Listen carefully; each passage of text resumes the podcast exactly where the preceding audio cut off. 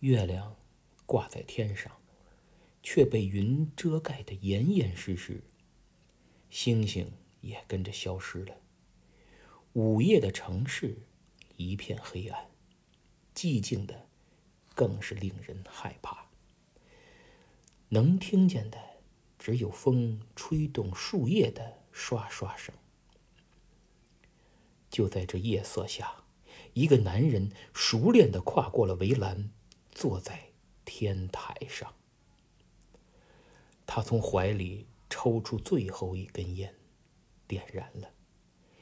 满脸的胡子茬儿一如既往的扎着他的手指。他深深的吸了一口，吐出了一团烟雾。烟头是男人唯一可以看到的光。他却开始望向远方。阿妈，我想你了。后天就是我的生日了，我还期待着您的礼物呢。三岁那年。男人的父母因为感情不和离了婚，年幼的他还是个孩子，无知的选择了跟着母亲。他的父亲则驾车扬长而去。母亲是个打杂的，一个月的工资也就两三千。如果哪天工作松懈扣了钱，一个月的生活费就会被压榨到母子俩一天只能。吃一桶泡面。年幼的孩子不懂这些，常常因为饿而哭闹个不停。母亲每天工作完，都要忍着巨大的压力去哄他。其实离婚那天，母亲的情绪一度崩溃，对他来说犹如天塌了下来，致使工作经常心不在焉。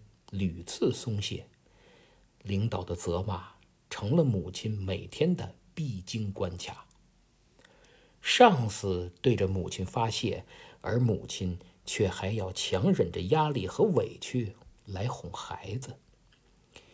久而久之，母亲承受不住了，回家面对孩子的哭闹，逐渐失去耐心，开始大骂。从第一次起。母子俩的生活便如同陷入了万丈深渊。在这种生活下，年幼的男人开始了他的小学生涯。这个男孩沉默寡言，性格内向，在班里不愿意与他人交谈。坐在班级的角落，他对老师说的第一句话是。我不想做自我介绍，我会用别的方式去交流的。老师并没在意，教了二十六年书，这句话也不是第一次听。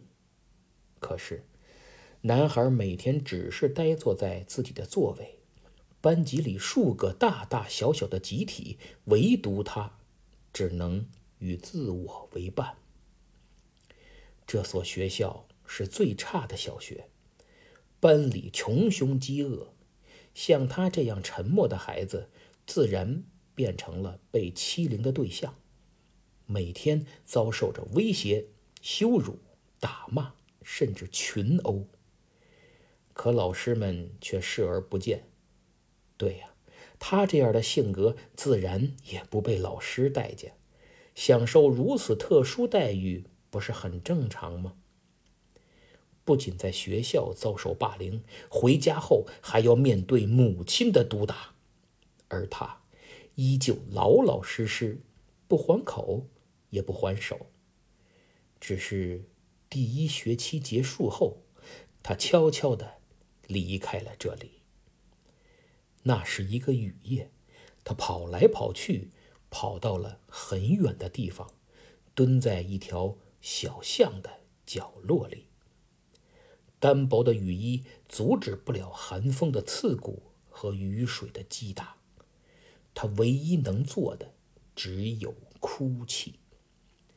男孩十分无助，街上明明满是行人，可关于他的还是些冷言冷语。看，又是个犯错不敢回家的坏孩子。哎，大冷天的看着真可怜，但别忘了，可怜之人必有可恨之处啊。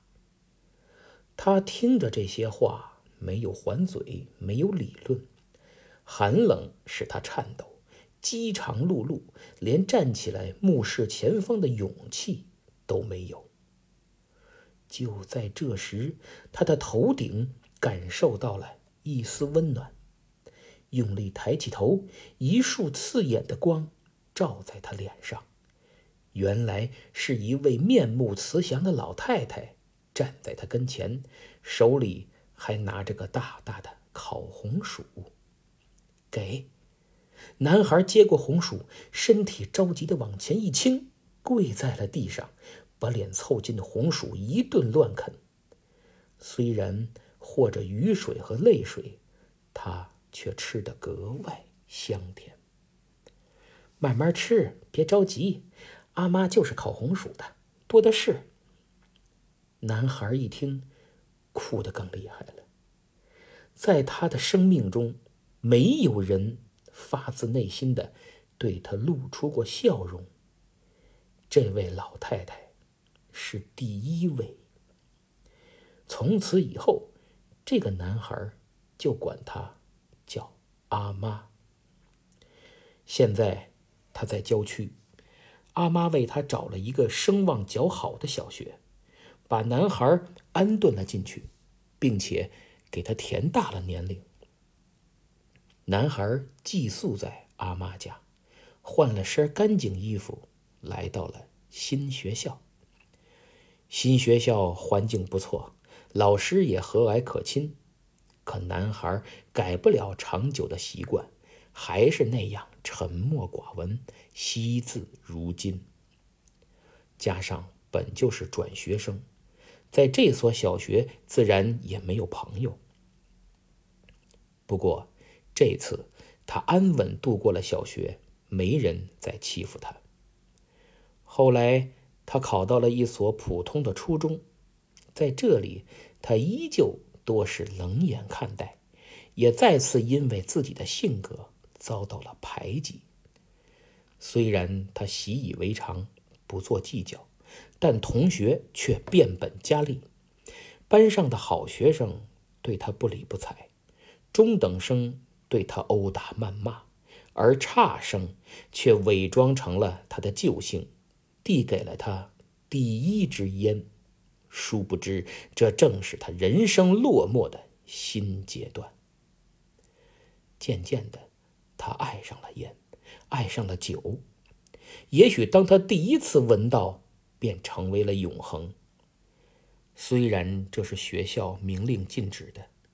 但阿妈看到他心满意足的样子，真是不忍心再去狠狠的教训他了。阿妈只是眼中噙着泪水，对他说：“孩子，你不要忘记当初我们相遇的时候。不夸张的说，你的朋友都是小混混儿他们带你抽烟啊，喝酒啊。”都是不对的，学校坚决禁止。我劝你，还是全身心投入到学习吧，因为你沉默寡言，对安心学习是有好处的，不是多大的缺点。换个角度看，这是你的优点呐。他知道男孩不爱说话，也便没有催着要答复。但很可笑，男孩就坐在阿妈对面，喝着酒。他跟着混混们一起抽烟、喝酒、打牌，这些混混则保护他不受欺负。就这样，他们终于还是成为了兄弟。只是男孩心中总有一道坎儿，限制着他跟那些小混混去打架、旷课。还有逃学，而烟酒又隐藏的很好，所以在老师眼中，他还是那个省事儿的孩子。可时间一长，在混混之中，他就显得有些不合群了。混混终究是混混，还是开始欺负他了。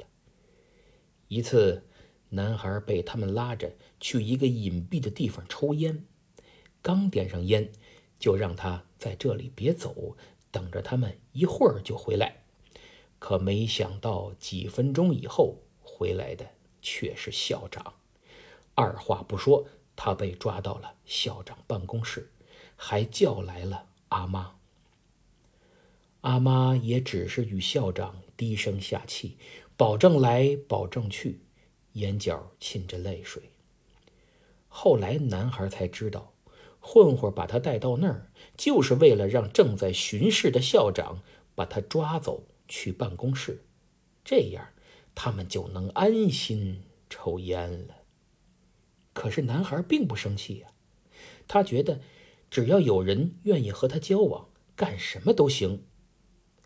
本着这种畸形的想法，男孩在混混中逐渐成了工具人。阿妈的话，男孩再也不愿意服从，只是嘴上应承而已。时光如梭，男孩的成人礼到了，在场的只有阿妈，他的朋友们纷纷发信息说来不了。他拿起宾客签到用的红纸。登记了蛋糕的名字，还给每副餐具都起了名字，填到纸上。男孩和阿妈面对面坐着，蛋糕一块接一块。阿妈站起身来，缓缓地走进厨房，一顿翻腾，找到了一块凉透了的烤红薯，又拿了一个手电筒。蹒跚着走回来，塞给了男孩。这么多年为他操劳，累得阿妈腰都直不起来了。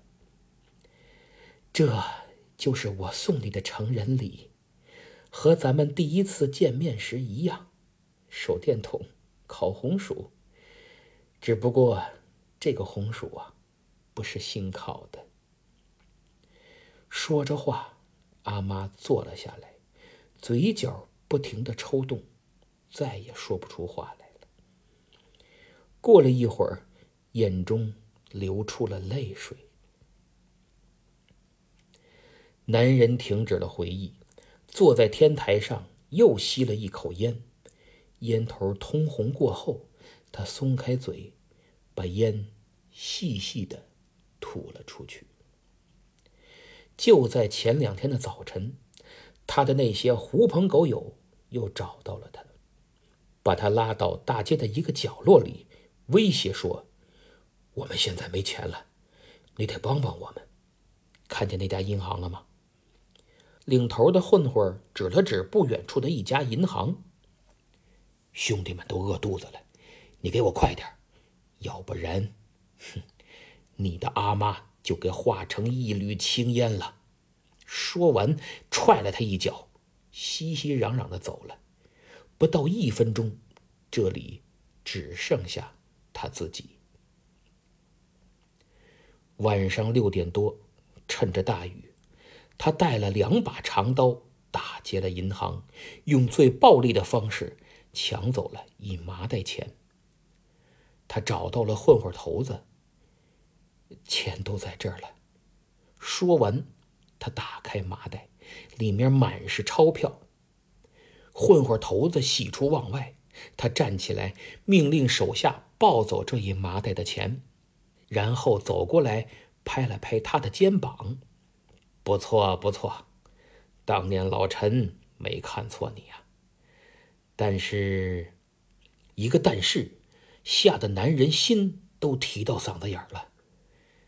但是，嗨。”兄弟们等不及了，以为你不管我们了呢，就把你阿妈 给做了。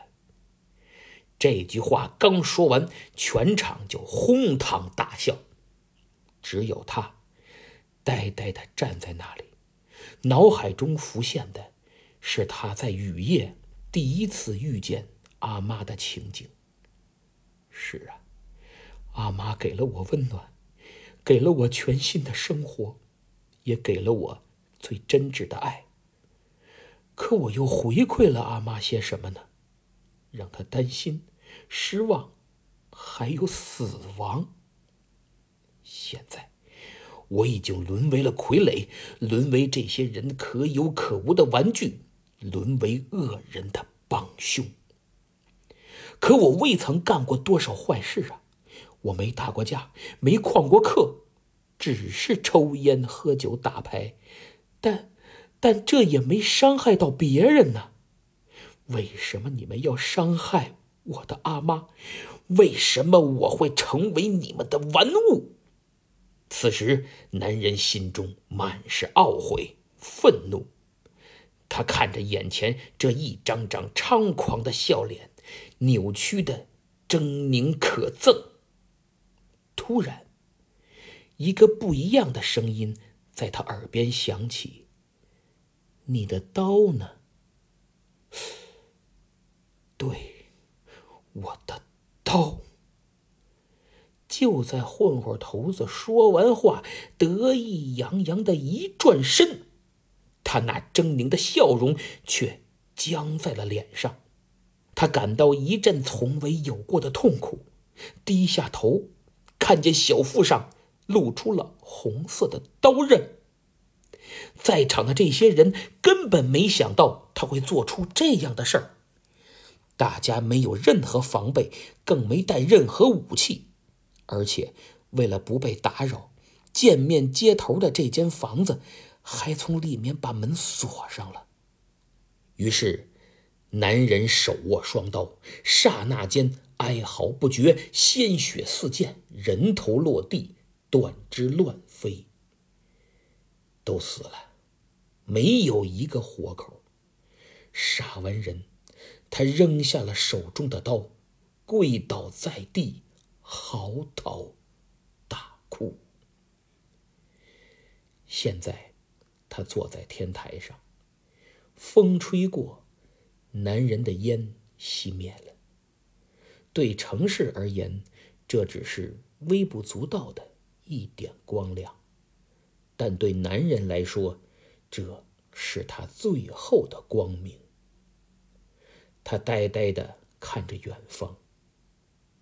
阿妈，我，我，我还是杀人了，但我只是希望你能高兴一点，哪怕再给我一次机会。